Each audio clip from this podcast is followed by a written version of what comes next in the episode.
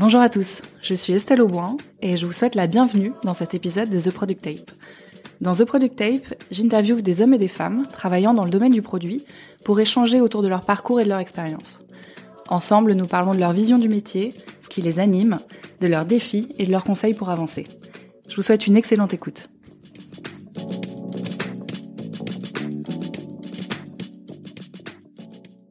Salut Flora, merci beaucoup d'avoir euh, accepté de participer à cet épisode.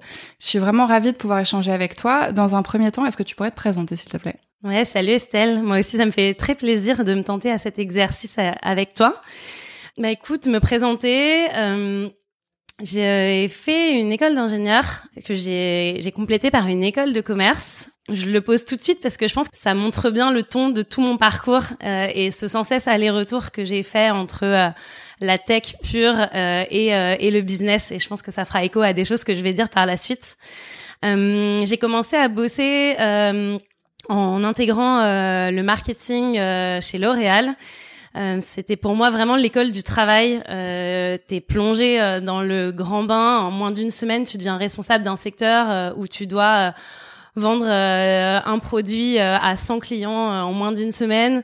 Euh, six mois plus tard, euh, tu es responsable d'une ligne produit, on te donne des milliers d'euros à dépenser pour inventer des PLV qui vont être vus par des millions de personnes. donc c'est une très très rapide responsabilisation tu es aussi confronté à tes N plus 1, 2, 3, qui sont souvent en plus des hommes de 50 ans, et toi, tu débarques et t'essayes de leur montrer que tes idées sont les bonnes. Pas toujours facile, euh, mais, euh, mais du coup, euh, une, une superbe expérience assez fondatrice, je pense, dans une vie professionnelle.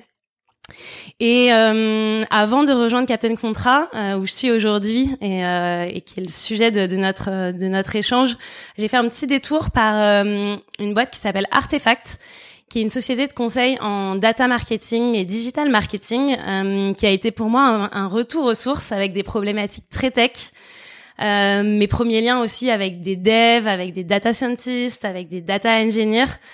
Euh, voilà, sur des projets de type euh, monter une architecture et trouver des outils pour recueillir de la donnée sur des clients, euh, venir segmenter une population euh, marketing pour monter une campagne.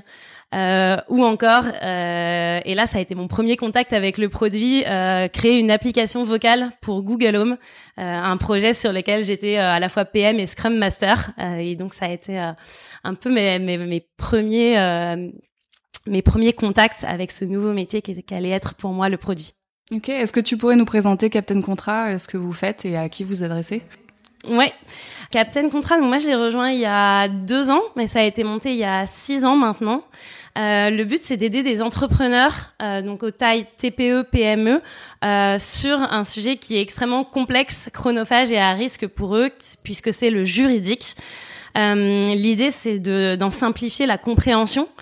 Euh, de leur faire gagner du temps et surtout de sécuriser leur activité pour que le juridique ne soit plus une contrainte dans leur business au quotidien, euh, mais presque une opportunité en fait pour eux de, de réussite. Aujourd'hui, c'est 45 personnes euh, qui bossent pour euh, délivrer ce service du coup à plus de 20 000 entrepreneurs euh, qui sont des clients récurrents de la plateforme. Euh, et euh, on a ben, vécu des belles phases de croissance euh, avec notamment bah, deux levées de fonds qui, ont, qui ont déjà eu lieu. De combien les levées de fonds? La première, c'était 1 million euh, et la deuxième, 4 millions. Euh, et là, on a opéré ben, un, un, switch puisqu'on est en train d'aller à, à, la rentabilité de, de notre modèle.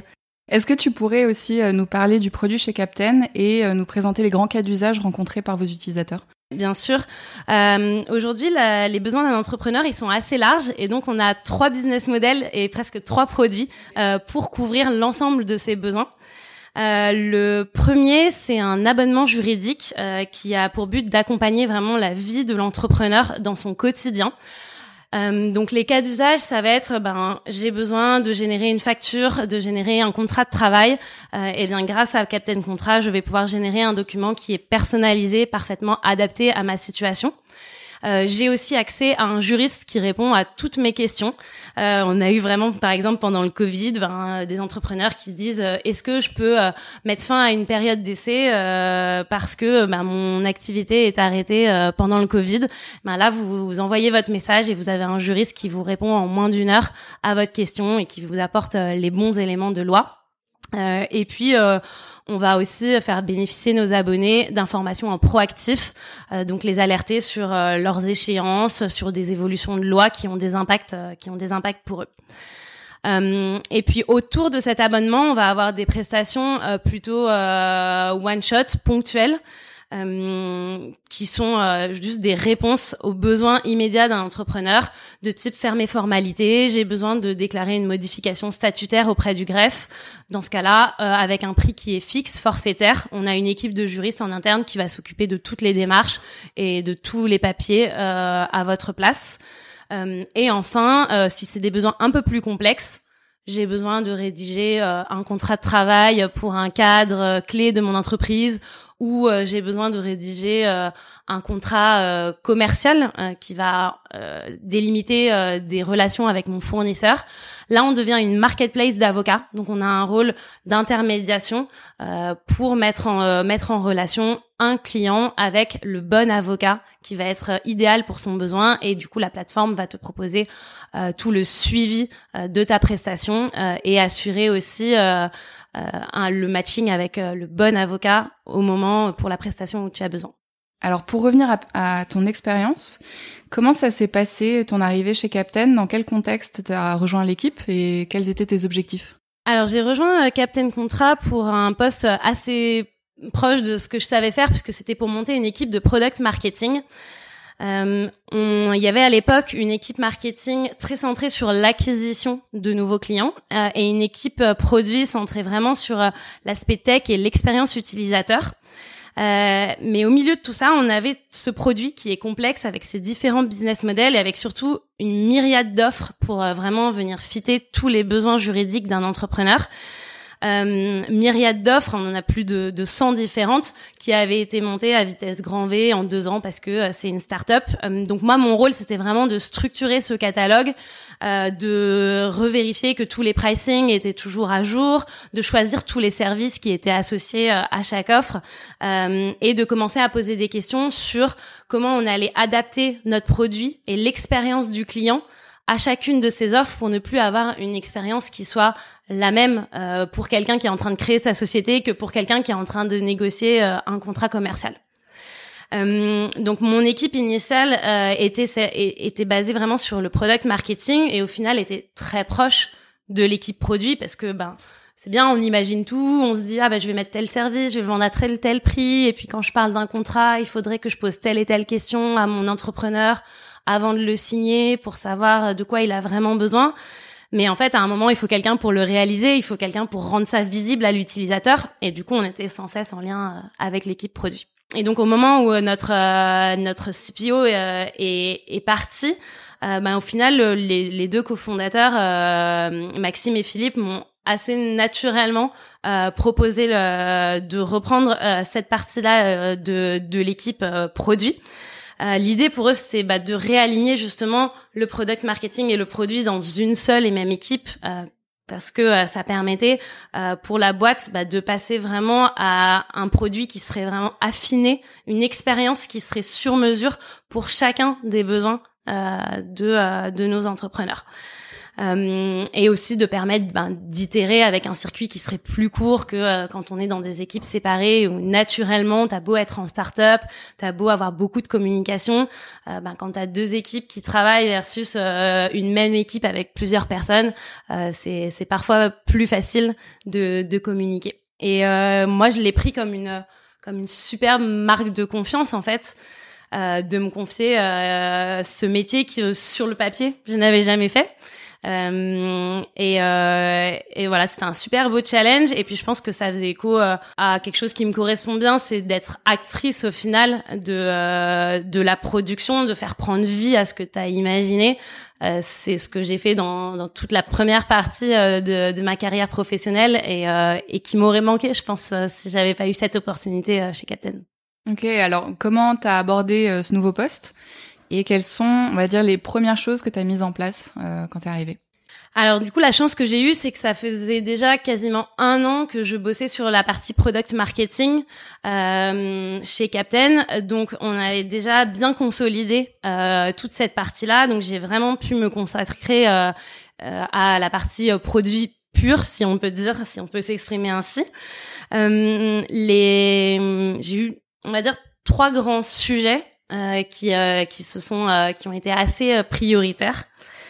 Euh, le premier, c'était la communication en interne. Euh, trouver des moyens euh, pour que ce qu'on faisait, ce qu'on fait au produit, soit partagé à tous et, et que toute l'organisation puisse avancer en, en, bonne cohésion avec ce qui été délivré par le produit. Euh, et donc ça, bah, ça est passé par euh, une roadmap euh, des étapes qu'il allait falloir franchir pour atteindre la vision qu'on avait pour le, le, produit Captain Contrat. et puis par après des instances, donc notamment on en a une qui s'appelle le Sprint Overview, où l'idée c'est de communiquer à l'ensemble des autres équipes. Donc il y a les sales, il y a le marketing, il va y avoir le CS, les cofondateurs. quels sont quels, est, quels sont les grandes étapes des sprints à venir dans les, euh, on va dire, six prochaines semaines à peu près. L'idée, c'est d'avoir une, une vision macro parce que souvent, on a la roadmap où euh, tu sais les grandes étapes à franchir dans les 3, 6, 9 prochains mois.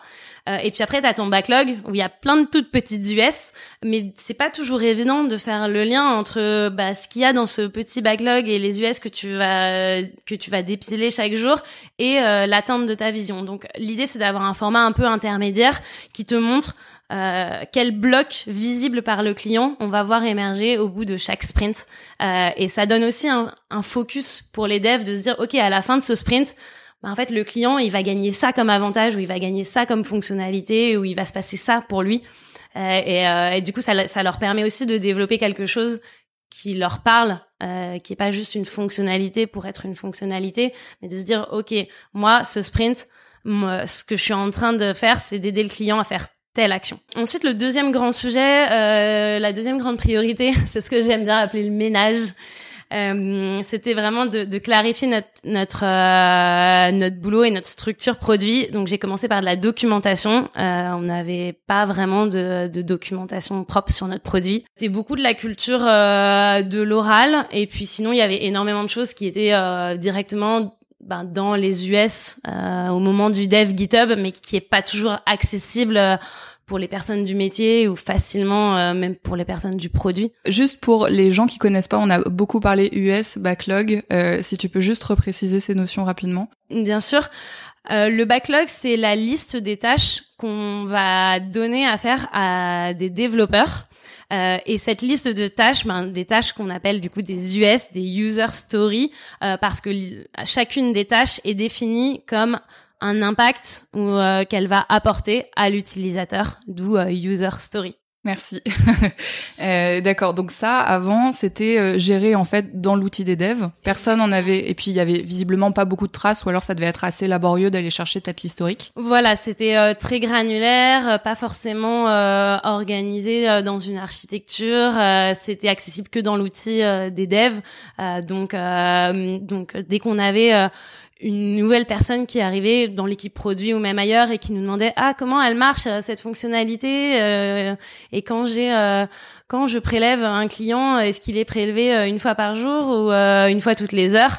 Bah, accéder à cette information, c'était un peu compliqué. Donc, euh, un gros boulot, ça a été de créer une documentation assez simple et accessible, euh, accessible à, tout le monde dans la boîte. Et puis aussi rendre euh, accessible le pilotage de toute la donnée autour du produit. donc, y avait, on avait déjà des choses, mais on a plutôt passé, un, mis un coup d'accélérateur pour avoir bah, des, juste des dashboards, des, des, tableaux de bord qui soient accessibles à tous, avec des, des définitions qui soient normées aussi entre les équipes. Euh, quand tu parles de taux de conversion, euh, parfois pour une personne, c'était euh, pour le marketing, par exemple, le taux de conversion, ça pouvait être une personne qui s'inscrit dans notre base client versus être un prospect, alors que pour nous, c'était quelqu'un qui achète versus quelqu'un qui a rejoint notre base client. Donc, on a fait un gros travail avec les autres équipes de réécrire les définitions, de vérifier tous les événements qui étaient euh, remontés euh, dans nos outils, euh, et puis d'avoir des dashboards du coup qui soient lisibles et accessibles pour tous, pour qu'en temps réel tout le monde puisse aller voir quel est l'impact des dernières des dernières évolutions et, et ce qu'elles font au final, est-ce qu'elles ont un impact sur sur nos chiffres et sur notre business. Et la troisième priorité, ça a été la redéfinition des rôles dans l'équipe. Euh, j'ai une équipe qui a intégralement changé depuis un an, donc ça a été une bonne occasion de se questionner sur euh, les rôles de chacun, et hum, notamment sur le rôle du product manager qu'on a beaucoup euh, fait évoluer et plutôt allégé en fait pour le concentrer sur ce qui nous dans notre état de boîte nous paraît sa vraie valeur ajoutée. On a sorti l'aspect, tout l'aspect euh, recherche utilisateur du rôle du product manager. Alors bien sûr, il est contributeur, il y participe, mais c'est les designers qui vont l'idée euh, les sessions de recherche, qui vont les organiser, qui vont euh, créer tout ce qui est les questionnaires et qui vont faire aussi tout l'analyse et, les, et les comptes rendus. Euh, et on leur a sorti également bah, toute la partie product marketing, euh, donc euh, définition du contenu d'une offre, euh, tout le wording et le, le, contenu juridique en fait lié à, à une offre. ça a été complètement sorti pour que vraiment le, le product manager puisse se, se, se focaliser sur l'écriture des problèmes, quels sont les problèmes, le vrai problème de, de notre utilisateur et comment bien l'exprimer. Et honnêtement, je pense que c'est ce qui nous prend le plus de temps. Euh, et puis, ben, du coup, concevoir des, des, des, solutions qui vont être pertinentes par rapport à ces problèmes. Euh, et puis, ben, bien les prioriser. Et bien sûr, ensuite, tout l'aspect euh, bah, production et, et, et livraison voilà, au global, ces, ces trois priorités, qu'est-ce qu'elles reflètent? Elles reflètent le fait que j'ai voulu apporter vraiment du rythme et de la dynamique euh, dans euh, notre manière de faire du produit. Euh, j'ai eu la chance d'hériter d'un, process de conception, d'une méthodologie pour euh, trouver les bonnes solutions aux bons problèmes euh, qui étaient existants et qui étaient super bien faits. Et moi, mon challenge, ça a été comment je fais appliquer ce process et comment on le déroule bien sans ralentir et tout en étant capable ben, de, délivrer un maximum de valeur au plus vite pour l'utilisateur. Quels, ont été tes plus grands défis en fait à pas venir euh, du produit, peut-être tes plus grandes incompréhensions, et euh, sur quoi tu t'es appuyé pour euh, bah, te faire une place dans ce domaine? Alors je pense que mon premier réflexe, ça a été de me dire oh là là l'aspect technique, je vais je vais rien comprendre, c'est ça qui va être difficile.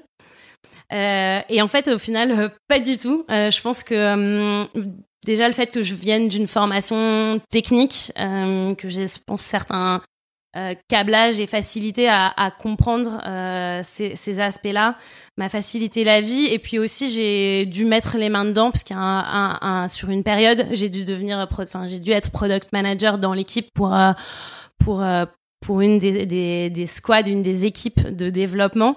Donc au final, j'ai très vite mis les mains dedans et, euh, et réussi à comprendre ce dont j'avais besoin pour, pour bien interagir avec, avec les devs. Donc je pense qu'au final, le, mes challenges, euh, mon, ma, premier, euh, ma première grosse surprise, ça a été tout ce vocabulaire et ces concepts euh, autour des du produit.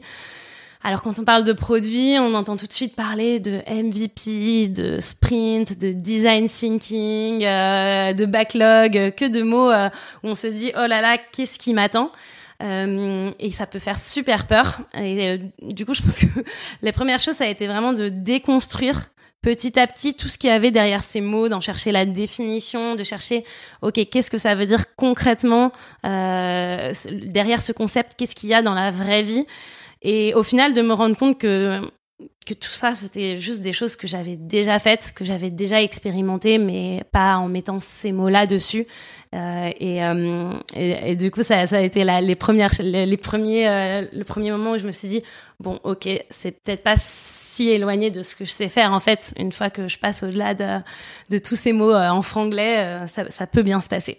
La deuxième chose, ça a été tout ce concept autour de, de l'agilité. Aujourd'hui, je trouve que c'est un concept qui est très très galvaudé qui euh, qui est utilisé un peu à toutes les sauces. En fait, euh, la réponse à tout c'est non mais il faut être agile. Euh, non mais si t'arrives pas c'est parce que t'es pas agile. Ton process il est pas agile. Ta manière de penser elle est pas agile. ta manière de résoudre les problèmes elle est pas agile.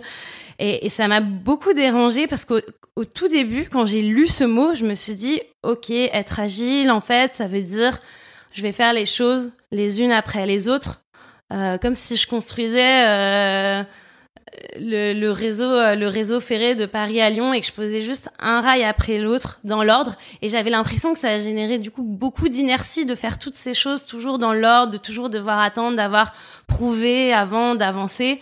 Et j'en voyais vraiment l'aspect négatif. Et en fait, pour moi, au contraire, le produit, c'est vraiment anticiper au maximum, c'est réfléchir à plein de sujets en même temps et avoir du coup plein de briques à sa disposition et être plutôt agile dans la manière dont on va faire coexister ces briques, dont on va les développer. Est-ce que je vais les développer une par une, deux par deux, trois par trois, euh, laquelle je vais développer avant l'autre?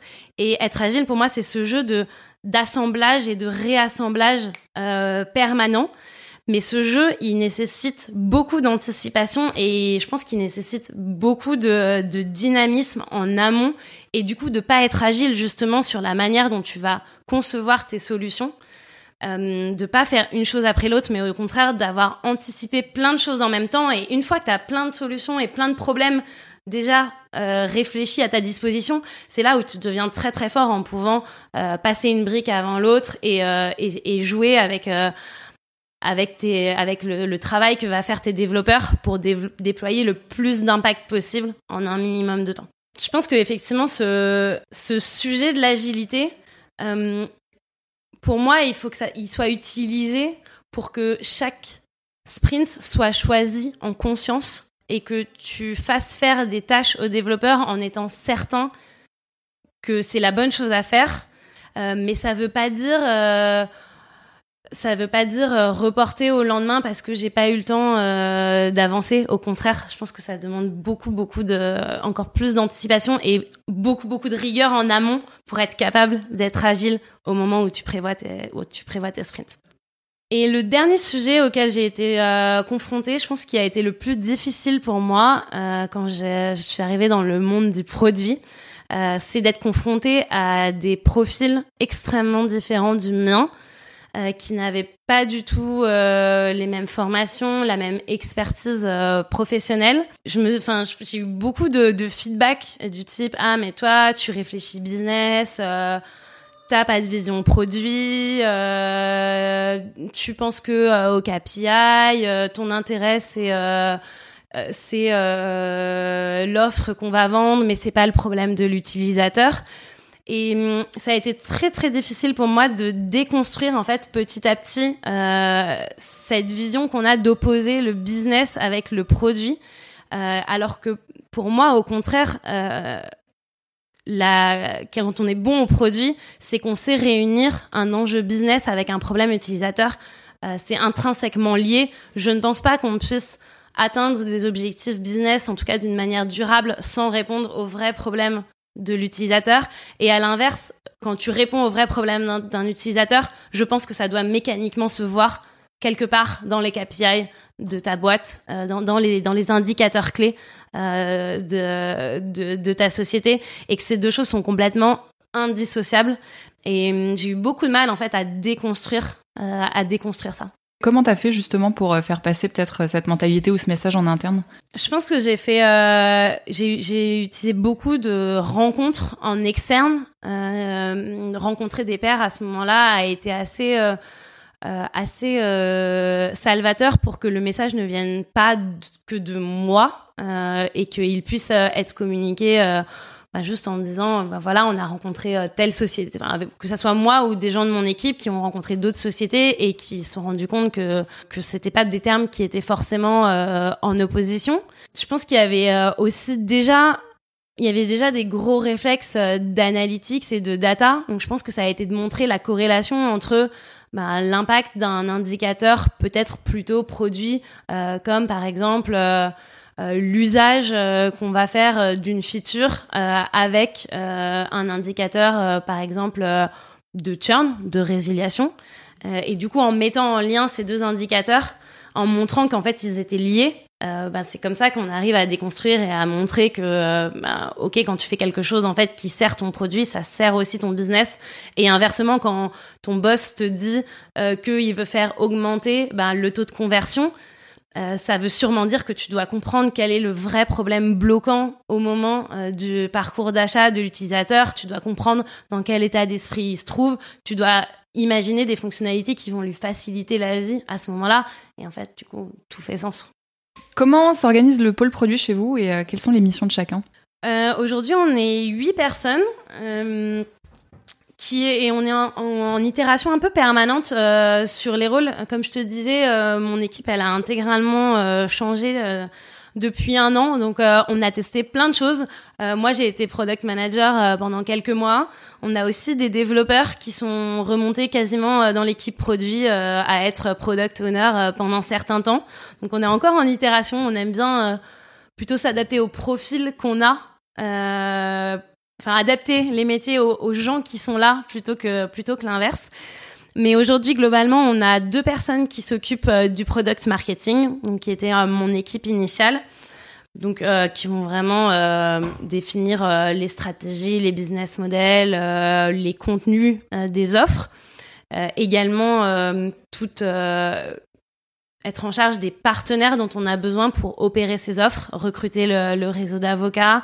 On a aussi euh, des offres plus administratives sur euh, de la comptabilité, des partenaires sur de la banque pour accompagner intégralement euh, l'entrepreneur. Donc ils sont en charge de, de, trouver les bons partenaires sur ces sujets-là. Ensuite, on a un product manager senior et un junior. Donc, comme je te disais tout à l'heure, eux, leur rôle, on l'a vraiment recentré sur la stratégie produit, la conception euh, de, solutions et tout le delivery, donc euh, vraiment l'interface avec euh, les développeurs. Ensuite, on a un designer qui a en charge toute la recherche utilisateur et ensuite, bien sûr, bah, le développement de notre UX et, et, et, et de lui, de, de l'expérience client. Et enfin, on a deux métiers qui sont un peu plus euh, propre à notre euh, secteur d'activité. Euh, on a une personne, alors on appelle légal développeur, euh, dont le rôle va être justement de faire cette adaptation sur mesure de notre produit à chacune de nos offres. Donc, euh, elle est responsable de créer les bonnes questions en fonction du besoin sur lequel on est et d'ajuster ensuite tous les espaces utilisateurs pour qu'ils fitent parfaitement euh, au, au, service qu'on est en train de, délivrer.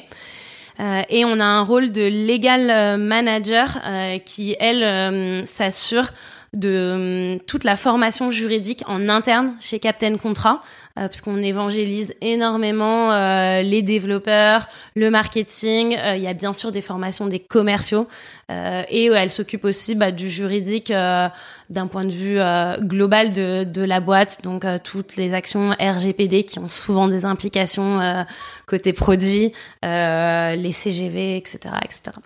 Ok, et, euh, côté euh, tech, euh, comment l'équipe de développeurs est organisée et quelles sont vos relations avec le produit?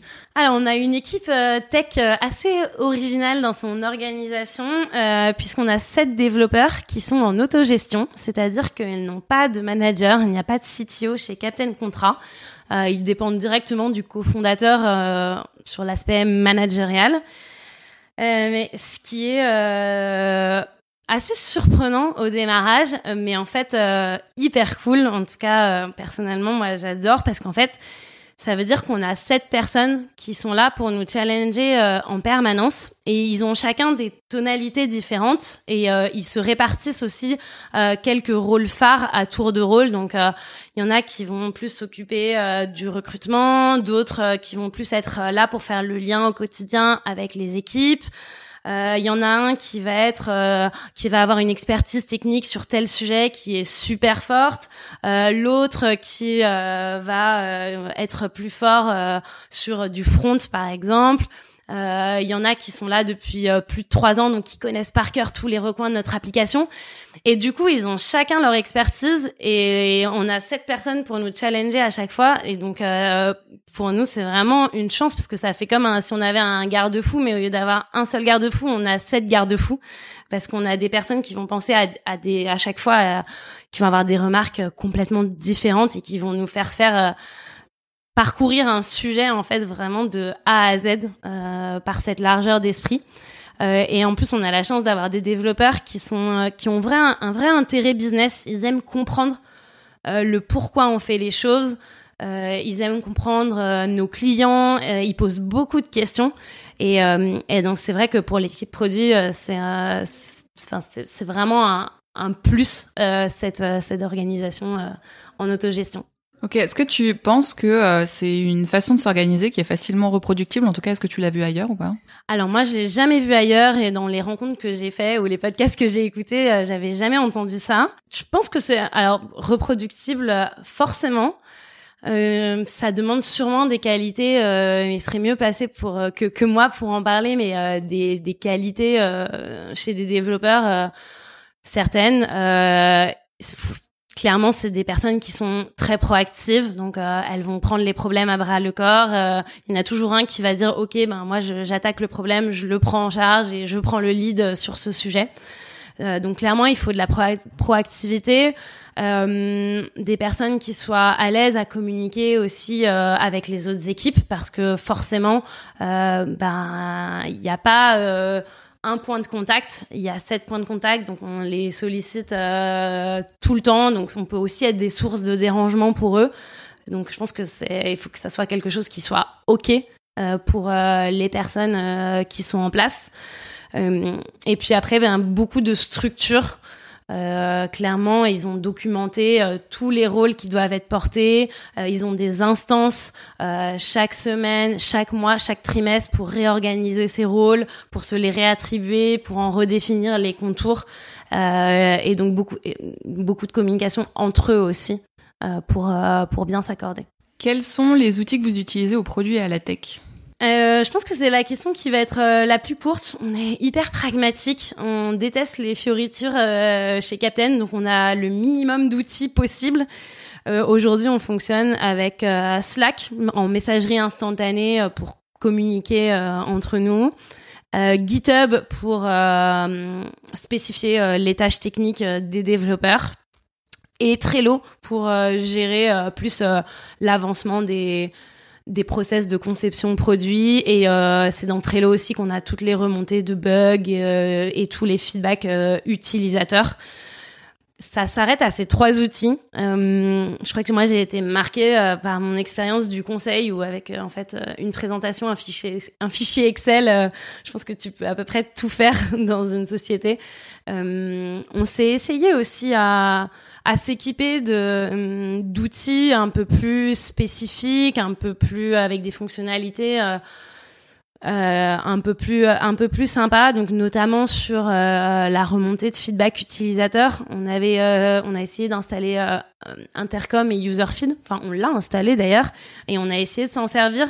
Mais aujourd'hui on n'était pas vraiment assez mature pour pour maintenir bien l'outil pour le faire vivre et pour surtout en tirer de la valeur par rapport aux autres outils existants je pense qu'on est encore euh, peut-être pas assez staffé ou on manque encore un peu d'organisation pour euh, vraiment avoir un, un réel plus à se servir euh, de ce type d'outils. Et alors la documentation, vous la mettez dans quoi? Aujourd'hui, c'est euh, des fichiers Google Drive et une arborescence disponible dans Trello et on a aussi Slide, pardon, j'ai oublié de préciser, on a Slide comme outil au niveau de boîte pour, euh, pour tout le knowledge.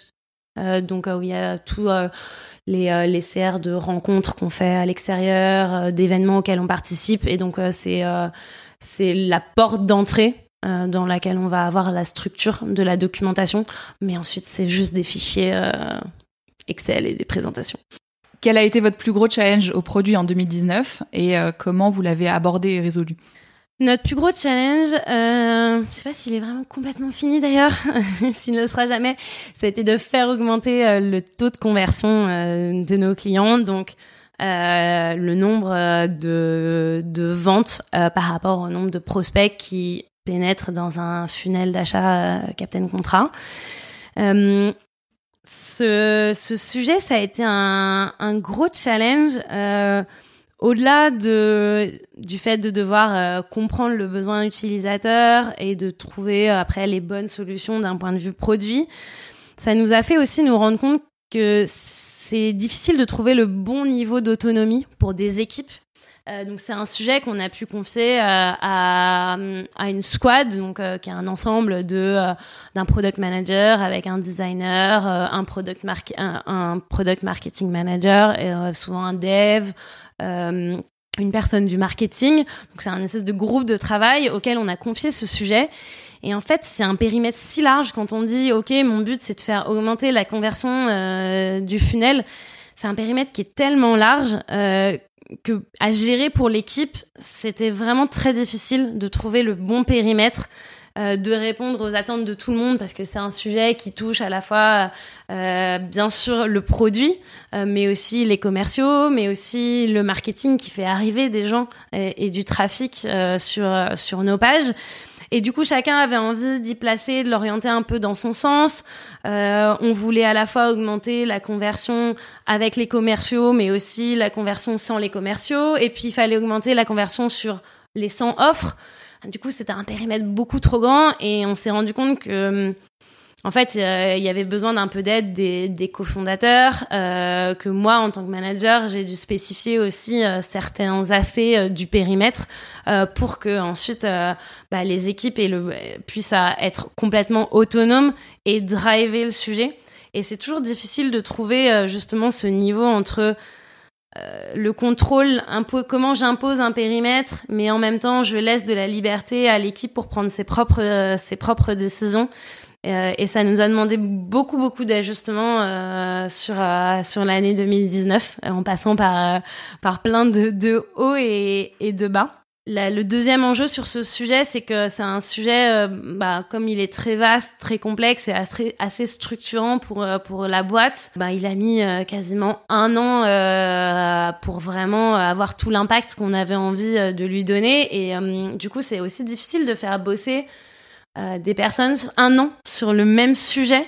Euh, en fait, on a l'impression de répéter, OK, il faut faire augmenter le taux de conversion, il faut faire augmenter le taux de conversion. Et en face, tu as des équipes qui disent, mais OK, mais à quel moment ça s'arrête? Euh, Pourquoi on s'occupe pas euh, du post-achat Pourquoi pourquoi je dois faire du travail pour les sales alors que je suis au produit? Enfin, ça, fait émerger beaucoup, beaucoup de questions assez structurelles et sur le, le rôle de chacun. Euh, donc ça a été un vrai défi de, le prendre à chaque fois par un prisme différent pour euh, redonner un peu le goût, de faire aussi euh, tourner parfois les, leaderships. Il y a eu certains bouts du sujet qui ont été pris par le produit, mais il y en a du, coup aussi eu d'autres qui ont été pris par les équipes plus, plus, commerciales, d'autres par le marketing, pour du coup garder aussi cette émulation et pas que ce soit toujours les mêmes personnes qui soient moteurs sur, sur le sujet. Ouais, et j'ai une question justement euh, exactement sur ce que tu viens de dire. Comment est-ce que tu justifies à tes équipes le fait que tu te concentres vraiment sur l'amont, le tunnel d'achat, et pas euh, sur la partie euh, client, quoi, les gens qui ont déjà payé? Alors on a quand même on a deux squads, donc ça c'était une des squads qui était qui était consacrée. Et je pense qu'en fait sur notre produit, alors pour moi le produit c'est aussi bien c'est aussi bien le prépaiement que l'après-paiement. En tout cas, sur notre secteur et le business de Captain Contrat qui est d'aider des entrepreneurs à simplifier le juridique. Et en fait, notre mission, pour moi, elle commence, mais au moment où la personne, elle arrive sur notre site. En fait, même déjà sur notre blog, on commence notre mission euh, d'éduquer le prospect, de lui apporter de l'information, de le guider vers la bonne offre, vers euh, la bonne forme juridique dont il va avoir besoin pour sa société.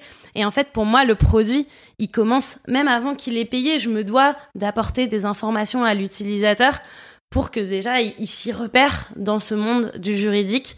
Euh, et hum, c'est pas un produit, je pense, euh, c'est un produit qui est complexe, un secteur qui est complexe que peu de personnes maîtrisent en fait parmi nos clients. Euh, et pour moi, si on veut vraiment se rattacher à la mission de Captain Contrat, bah, c'est pas qu'une fois qu'il a payé, en fait, il y a un accompagnement qui commence bien avant et du coup, le produit doit aider à cet accompagnement, même avant que la personne, elle, elle, nous ait euh, fait un premier chèque. Euh, et si tu veux parler après plus de solutions concrètes euh, qui ont été mises en place, du coup, pour tacler ce sujet, on a beaucoup travaillé, bah, je pense que justement sur le sur-mesure euh, pour euh, pour chaque offre, on n'a pas attaqué euh, déjà on n'a pas attaqué les 100 offres, hein, on a diminué je pense aux, 20% qui représentaient alors c'est pas tout à fait les 20-80 mais aux 20% qui représentaient peut-être 50% de notre business. Et on est venu faire vraiment du sur-mesure dans les questionnaires, dans les informations qu'on apportait à notre utilisateur. Ensuite, on a eu des, questions de repositionnement complètement de produits. Euh, par exemple, sur notre offre de micro-entreprise, on a complètement changé le pricing, le type de service qu'on proposait. Euh, et puis ensuite, on a cherché à proposer des fonctionnalités qui répondaient aux problèmes des utilisateurs par euh, grand groupe d'offres. Par exemple, quand tu es en train de créer ta société, ton problème, c'est vraiment de savoir, OK, est-ce que je suis en train de choisir la bonne forme juridique? Est-ce que je vais avoir besoin euh, d'un comptable? Est-ce que j'ai besoin d'un pack d'associés? Du coup, on a créé une fonctionnalité pour répondre à toutes ces questions euh, que l'entrepreneur se pose au moment de sa création. Euh, sur le dépôt de marque, on est venu créer une, une, fonctionnalité qui permettait à l'utilisateur de, juste en tapant le nom de, de la marque qu'il voulait déposer, savoir si elle était disponible ou pas. Euh, pour euh, des modifications statutaires, on a un système qui permet à l'utilisateur de juste rentrer son numéro de sirène et ça charge automatiquement toutes les informations. Donc après, on est vraiment venu travailler sur chacun des parcours, euh, identifier le problème du prospect qui est dans cette offre-là et trouver du coup après la bonne fonctionnalité pour lui faciliter la vie. Est-ce qu'il y a des façons de faire chez vous qui sortent des standards de l'organisation produit? Qu'est-ce qu'il y a de spécifique dans la façon de faire du produit chez Captain? Alors j'en ai parlé, je pense que déjà le fait d'avoir des product marketing, donc un peu un aspect plus business, embarqué directement dans la team, bah c'est en tout cas une différence. Il n'y a pas beaucoup d'équipes produits que j'ai rencontrées euh, qui, euh, qui ont ces profils-là euh, directement dans l'équipe et ça nous permet du coup de vraiment réunir la vision produit et les objectifs business au quotidien. Je pense qu'ensuite, je sais pas si c'est une vraie particularité de, de, du fonctionnement produit, mais on est super rigide dans le process de conception. Euh, et on s'assure de son déroulé et son suivi de chaque étape euh, d'une manière très mécanique.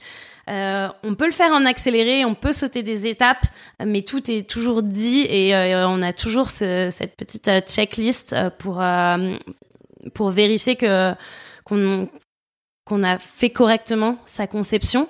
Euh, ça, je suis très à cheval là-dessus parce qu'en fait, je pense que c'est ce qui nous permet ensuite, en tout cas, ce qui me permet à moi, euh, manager, ou qui permet après euh, aux cofondateurs, aux autres équipes, de venir challenger uniquement les solutions apportées et jamais le process. On va venir vraiment challenger le, le pourquoi et le fond et jamais la forme. Et ça, c'est quelque chose qui est très important pour moi, d'être euh, exemplaire sur la forme pour en avoir des débats avec les autres personnes, euh, ou en tout cas moi quand je viens challenger mon équipe, euh, venir la challenger uniquement sur le fond, parce que je trouve que c'est beaucoup moins intéressant euh, de, de la challenger, euh, de la challenger sur la forme. Et ça permet aussi de prendre plus de recul. Je pense que dans tes échanges, ben, parfois il suffit que T'es l'impression que ton feedback de la fois précédente, euh, il n'ait pas été noté ou il n'ait pas été pris en compte ou euh, que, euh, je sais pas, le document qu'on est en train de présenter, il soit bourré de fautes d'orthographe ou il soit illisible. je pense que ça brouille énormément les débats. Et, et, ça fait rentrer dans des débats qui au final n'ont pas beaucoup d'intérêt. donc pour moi c'est vraiment très important d'avoir cette, cette rigidité, de montrer qu'on a suivi toutes les étapes euh, de, de, le communiquer aux gens qui sont autour de nous pour qu'ils viennent ensuite nous challenger uniquement sur euh, le fond des sujets et sur les solutions. Qu'est-ce qu'on sait de différent? Euh, Notre équipe de dev fonctionne aussi assez euh, assez différemment puisqu'on a deux équipes, donc elle est séparée en deux, et on a une squad qui fonctionne en Kanban euh, et une squad qui fonctionne en Scrum. Donc ça, c'est deux types de méthodologie et et de fonctionnement. Donc Kanban, c'est on va donner des tâches euh, au fur et à mesure à l'équipe. Donc elle a une liste de tâches qui vient s'allonger plus ou moins au fur et à mesure que les sujets sont prêts à être développés. et qui va donner beaucoup de flexibilité parce que du jour au lendemain, on va pouvoir dire ah ben en fait, euh, cette tâche-là, elle passe tout en haut de la liste euh, et cette tâche-là, elle redescend tout en bas. C'est euh, aujourd'hui notre notre squad qui s'occupe justement de toute l'expérience utilisateur et de tout l'aspect productivité interne. Et donc, ça a vraiment du sens parce qu'on est sur des sujets plus long terme qui vont avoir un impact un peu moins visible directement. et du coup, on peut prendre un peu plus de temps sur les sujets. On a moins de, de notions de devoir euh, livrer euh, de la valeur euh, très très régulièrement. et c'est aussi une équipe qui va gérer plus de bugs de manière structurelle de notre application. Donc c'est important qu'elle soit super réactive et quand on a besoin de prioriser très très vite quelque chose, bah, elle, peut, elle peut le prendre sans que ça pose de problème. Et de l'autre côté, on a une équipe qui va fonctionner en Scrum. Donc elle, c'est beaucoup plus rigide. Toutes les deux semaines, on donne une liste de tâches qui est à faire et qui est à réaliser pour la fin des deux semaines. En revanche, une fois que c'est lancé, que la liste elle est établie, ça ne bouge plus. Euh, et donc là, du coup, c'est euh, les développeurs qui s'occupent de la partie justement plutôt euh, pré-paiement. Et là, c'est intéressant puisque ben, ça faisait effectivement, euh, je te disais, un an qu'on bossait sur la conversion. Et c'était important que toutes les deux semaines, on voit une évolution, on voit un impact sur l'utilisateur. OK, cette semaine, je permets à mes prospects euh, de bénéficier de telle aide dans leur parcours.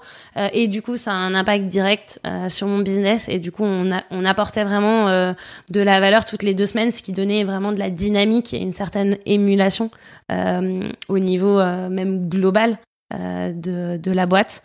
Et du coup, bah, structurellement, c'est euh, aussi une équipe bah, qu'on va, dans laquelle on va, qu'on va moins déranger, entre guillemets, euh, avec tout ce qui est bug. En tout cas, on va essayer de vraiment limiter les changements de dernière minute pour qu'ils puissent vraiment se concentrer à, à, livrer des choses de manière très rythmée. Et je pense qu'une dernière chose sur notre manière de... Je sais pas si c'est vraiment une manière de fonctionner, ou plutôt un, en tout cas, c'est un comportement que j'ai que j'ai constaté. Euh, c'est que maintenant, on a vraiment appris à hum, trouver le bon niveau euh, d'investissement euh, sur chaque sujet. On parlait de, de, dynamique un peu plus tôt dans, dans l'entretien. Je pense qu'il y, a un vrai intérêt à savoir prendre beaucoup de temps quand un sujet est complexe, quand on a un problème utilisateur qui est pas clair, euh, quand euh, ou quand il y a un niveau de risque qui euh, va être trop fort ou un niveau de confiance qui est trop faible, quand on va proposer des solutions dont on n'est pas du tout sûr qu'elles vont fonctionner parce que on les a jamais vues, parce qu'on n'a pas eu le temps de les tester sur des utilisateurs.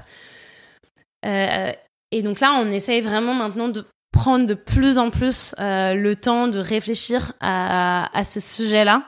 et à l'inverse, d'être très très rapide quand on a euh, des sujets qui sont des no-brainers, des sujets sur lesquels tu te poses pas de questions, où le niveau de risque il est très faible, ou alors on a un niveau de confiance extrêmement élevé parce que c'est juste une bonne pratique euh, que tu vois sur euh, toutes les autres apps, parce que tu as déjà eu X retours utilisateurs sur ce problème-là, ou juste parce que on a envie de prendre un risque. On est une start-up. À un moment donné, euh, c'est, le jeu aussi de, de temps en temps prendre un risque, lancer une feature qui va, on pense, répondre à un problème et juste voir, constater, essayer. Euh, donc, je pense qu'on a, on commence à trouver notre notre bon équilibre entre euh, justement ces sujets où on va vraiment étaler, prendre tout notre temps, se poser un milliard de questions, et d'autres où on va se dire ok, c'est bon, à ce stade, euh, tant pis, on y va, euh, on essaye et puis, euh, et puis on verra bien. On n'a pas parlé euh, framework de priorisation, donc l'espèce de grille de lecture par laquelle tu vas passer pour prendre une décision. C'est quelque chose, le niveau de confiance que vous intégrez ou pas dans ce processus de priorisation? Oui, complètement. Euh, c'est vraiment. Alors, on, utilise euh, un framework qui est assez classique, qui est le RICE, donc euh, Reach, donc le nombre de personnes que tu vas toucher, euh, l'impact. Est-ce qu'on pense que la solution que tu proposes, elle va avoir un impact très plus ou moins fort sur la sur la personne que tu es en train d'essayer de toucher? Euh, C qui est justement le niveau de confiance euh, et E qui est l'effort, donc plutôt l'investissement tech ou parfois euh, l'investissement global du nombre de personnes que tu vas devoir impliquer pour résoudre un problème. Et donc ce niveau de confiance, alors il est défini de manière très artisanale puisque ça va être les personnes en interne de l'équipe Captain Contrat qui vont voter dessus tout simplement. mais au final, ben, comme on fait participer au vote des points de vue extrêmement différents puisque tout euh, tout le monde y participe. Euh, les commerciaux le marketing euh, les fondateurs de la boîte le customer success tout le monde a, a, son a son mot à dire au moment de voter. Du coup ça nous donne un indice qui est ce qu'il est mais mais qui nous permet oui de donner des niveaux de confiance qu'on a dans les solutions et aujourd'hui, clairement, quand on a un niveau de confiance qui est à 80-100%, c'est des choses sur lesquelles on va foncer, on va aller très très vite et on va plutôt se dire, on lance. Par contre, on assure d'avoir une instance ensuite de mesure euh, à euh, X temps de, du lancement pour vérifier que ça a eu de l'impact euh, escompté et on va aller faire des interviews utilisateurs ou regarder des heatmaps pour vérifier que ça fonctionne. Et à l'inverse, si on a un niveau de confiance qui est en dessous des 80%, là, on va vraiment aller creuser pour soit faire euh, un peu plus de découvertes euh, utilisateurs, euh, soit diminuer vraiment le sujet à un tout petit MVP qu'on va pouvoir qu'on va pouvoir lancer. On, on va vraiment avoir cette, cette logique. Quelles sont pour toi les qualités indispensables quand on travaille au produit et celles qui sont pas assez valorisées? Pour moi, l'objectif du product manager, ça reste de, de délivrer une expérience euh, utilisateur euh, qui, soit, qui soit kiffante pour la personne que, que tu as en face de toi. Euh, et ça passe euh, par, par vraiment trois grandes qualités. Euh, la première, pour moi, c'est la, curiosité. C'est être un explorateur. Euh, je vais utiliser même un mot un peu plus fort. C'est, je veux être quelqu'un qui harcèle les gens de questions, qui va chercher euh, à la, la, réponse à tout, à tout, qui va chercher à tout comprendre. C'est un aspect qui est, qui est super important pour s'ouvrir plein de portes et aussi pour prendre du feedback le plus possible.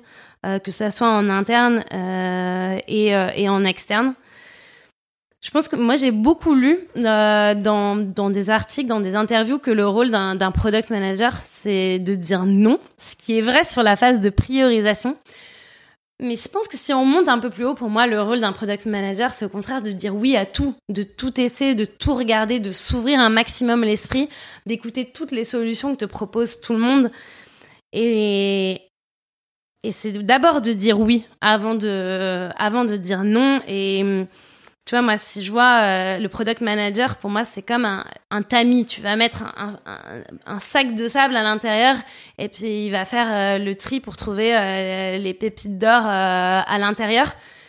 Mais s'il y a la moitié du sac de sable qui passe à côté, ben en fait, euh, il, va, il va te manquer plein de pépites d'or. Donc c'est très important de collecter un max de grains de sable au démarrage pour euh, ensuite euh, que dans ton tamis, tu sois sûr de trouver, de trouver un max de pépites. Donc la, curiosité. Ensuite, je pense que la deuxième chose, c'est l'organisation et la rigueur. Ça découle un peu du premier. c'est que bah, quand tu es product manager, tu es assailli non-stop d'idées, de feedback qui viennent de l'interne, de l'externe.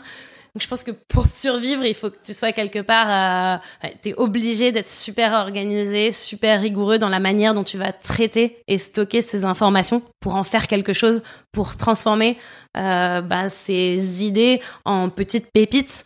Euh, il faut que tu sois, que, que, que tu aies un système euh, très très bien rodé pour t'assurer de pas passer à côté d'informations et ensuite pour bien assembler ces informations pour euh, en tirer euh, les, bonnes solutions. Euh, surtout que sur le produit, ben, clairement, tout le monde a toujours un avis, surtout en interne. Donc, clairement, c'est juste un flux continu d'informations qui, qui arrive. et la dernière chose pour moi, c'est la communication. et notamment en interne, pour moi, c'est vraiment le rôle du product manager d'aller chercher les autres personnes et de leur présenter ce sur quoi tu es en train de bosser, les questions que tu te poses, les solutions que tu es en train de mettre, de mettre en place et l'impact que ça peut avoir pour eux. c'est pas c'est pas à toi de faire tes solutions dans ton coin et d'attendre que les autres euh, regardent ce que tu fais et l'apprécient pour ce qu'il est. En fait, tu as un vrai rôle d'aller évangéliser les autres personnes sur déjà les problèmes que tu as distingués chez les utilisateurs parce que tu es a priori la personne qui les a les plus mûris et les mieux compris. Donc tu dois donner de la perspective aux autres personnes qui sont peut-être plus dans le run euh, et dans le quotidien pour leur dire non mais en fait euh, Rappelez-vous que les problèmes de nos utilisateurs, c'est ça, c'est ça. Et ensuite, tu dois parler aux personnes des solutions que tu es en train de mettre en place, parce que la plupart du temps, elles ont un impact direct euh, sur leur propre métier, euh, et puis elles ont un impact sur la personne qu'on est en train euh, d'essayer de servir, sur notre client. Et donc, c'est important que ça soit toi qui fasses le pas, en fait, vers les autres équipes vers le client aussi d'ailleurs, pour lui expliquer ce que tu es en train de faire ou ce que tu vas faire. Et c'est un peu ce système... Pour moi, dans chaque job, il y a un système de droits et de devoirs. Et quand tu es product manager, tu as beaucoup de droits parce qu'au final, tu es responsable de. Euh, enfin, tu, peux choisir. Euh, c'est toi qui choisis les solutions que tu vas mettre en place. C'est toi qui choisis l'ordre dans lequel tu vas les, dans lequel tu vas les lancer. C'est toi qui choisis euh, l'effort tech que tu vas mettre derrière chaque solution. Donc, tu as plein de droits, mais du coup, ces droits, ils s'accompagnent de devoirs. Et ton devoir, c'est d'expliquer aux gens ce que tu fais, de leur en parler pour qu'ils puissent anticiper les impacts sur leurs équipes. C'est d'en parler aussi à tes utilisateurs pour qu'ils puissent bénéficier et utiliser ce que tu as lancé. Et, euh, et c'est vraiment très important pour moi et ça fait complètement écho d'ailleurs aux valeurs même de, c'est pas que moi, de Captain Contrat. Euh, nous, dans nos valeurs, on a l'apprentissage, l'humilité et euh, l'extra mile. Euh, et, pour moi, en fait, ces trois qualités-là, c'est exactement celles que je viens d'exprimer. et ces trois qualités qui sont vraiment indispensables pour un bon, un bon product manager. Quels sont les avantages à ne pas venir du produit Et toi, qui viens pas de ce domaine justement, est-ce que tu as l'impression de faire les choses un peu différemment? Alors, ne pas venir du produit, euh, Est-ce que je peux dénoncer cette phrase Parce que, euh, ouais, je viens pas du produit. Euh, clairement, dans mes expériences précédentes, il n'y avait pas le petit label product. Maintenant, je pense que dans tous mes jobs, au final, quand je les passe en revue, j'ai essayé de comprendre un utilisateur, de le définir, de comprendre des cas d'usage, de trouver des solutions, de les déployer et de mettre en branle euh, plein de gens autour de moi euh, pour déployer ces solutions. Donc au final, je viens pas vraiment du produit, mais je sais pas si c'était très différent ce que je faisais avant. Euh, mais si je devais après focuser sur, je pense, trois qualités que j'ai pu développer dans mes dans mes précédentes expériences, je pense que c'est une capacité déjà à comprendre le marché, à, à, à décrire un profil d'utilisateur. Euh, et, euh, et, à conjuguer euh, le business à quelque chose que te dit ton client.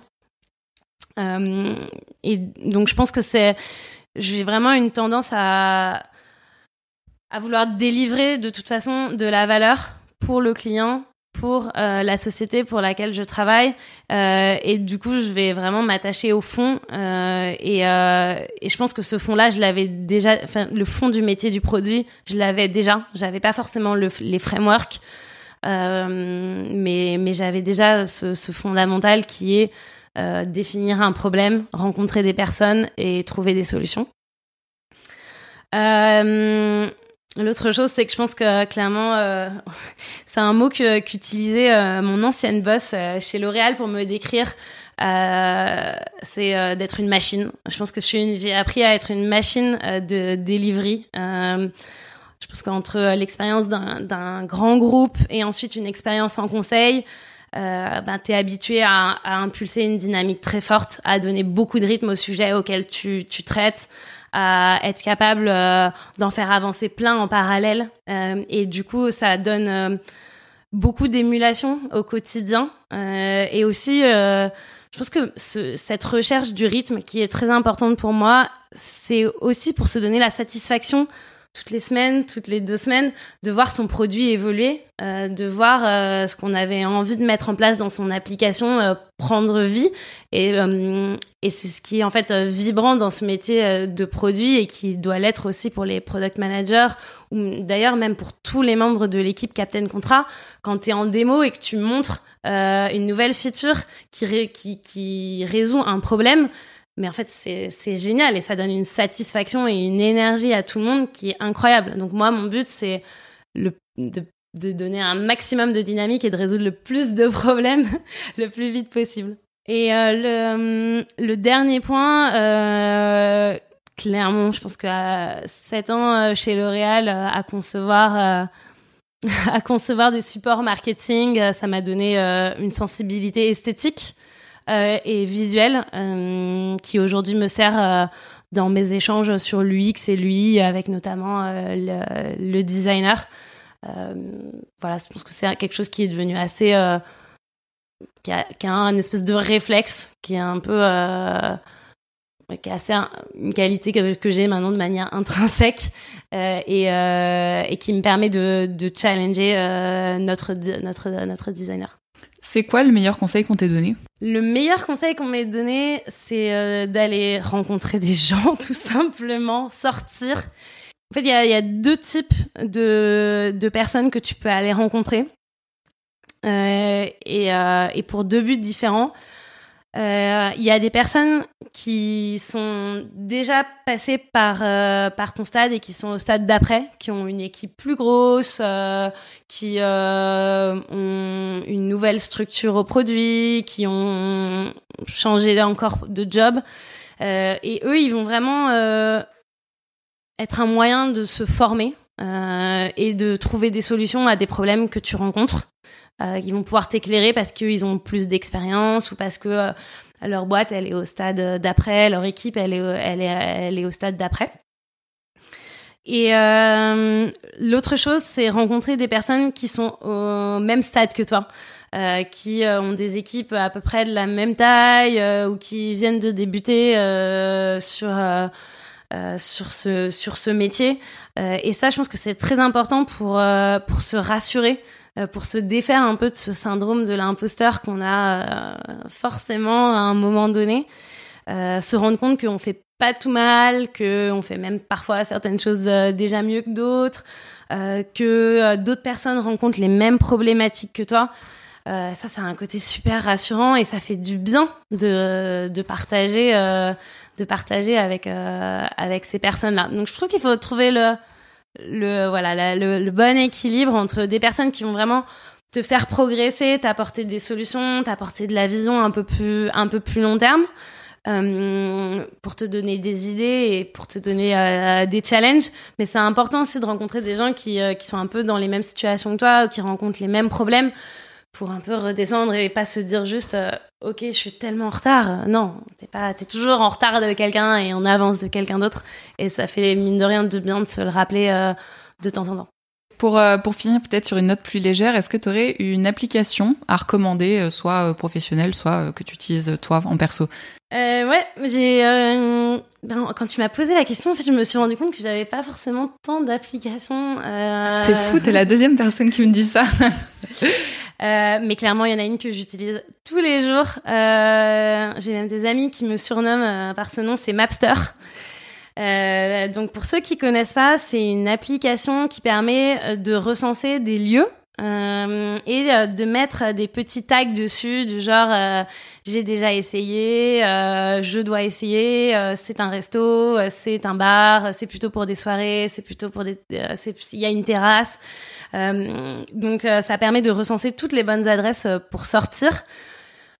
Moi, ça a vraiment résolu un problème pour moi, c'est que je n'arrêtais pas de soit découper des pages de, de magazines quand il y avait un lieu que j'avais envie d'aller découvrir, de prendre des photos, d'échanger des SMS euh, avec mes potes, d'essayer de noter quand quelqu'un me parlait d'un resto, des tours d'une conversation dans une vieille note de mon téléphone. Et j'en avais partout. Euh, et donc cette, euh, cette application a juste révolutionné ma vie. Maintenant, j'ai tout au même endroit. avec, enfin, je pense que la vraie différence J'imagine que les fonctionnalités sont à peu près sont, sont possibles dans Google Maps, mais il y a vraiment pour le coup un, un design et une interface qui sont hyper faciles. En un clic, tu as ajouté ton adresse. Euh, tu peux choisir euh, tes propres euh, tes propres labels. Donc si c'est les terrasses qui t'intéressent, tu te mets un label terrasse sur les lieux qui en ont une. quand je suis partie en Israël, je me suis fait un label houmous parce que c'est très important d'aller tester les meilleurs houmous quand quand, quand t'es à Tel Aviv.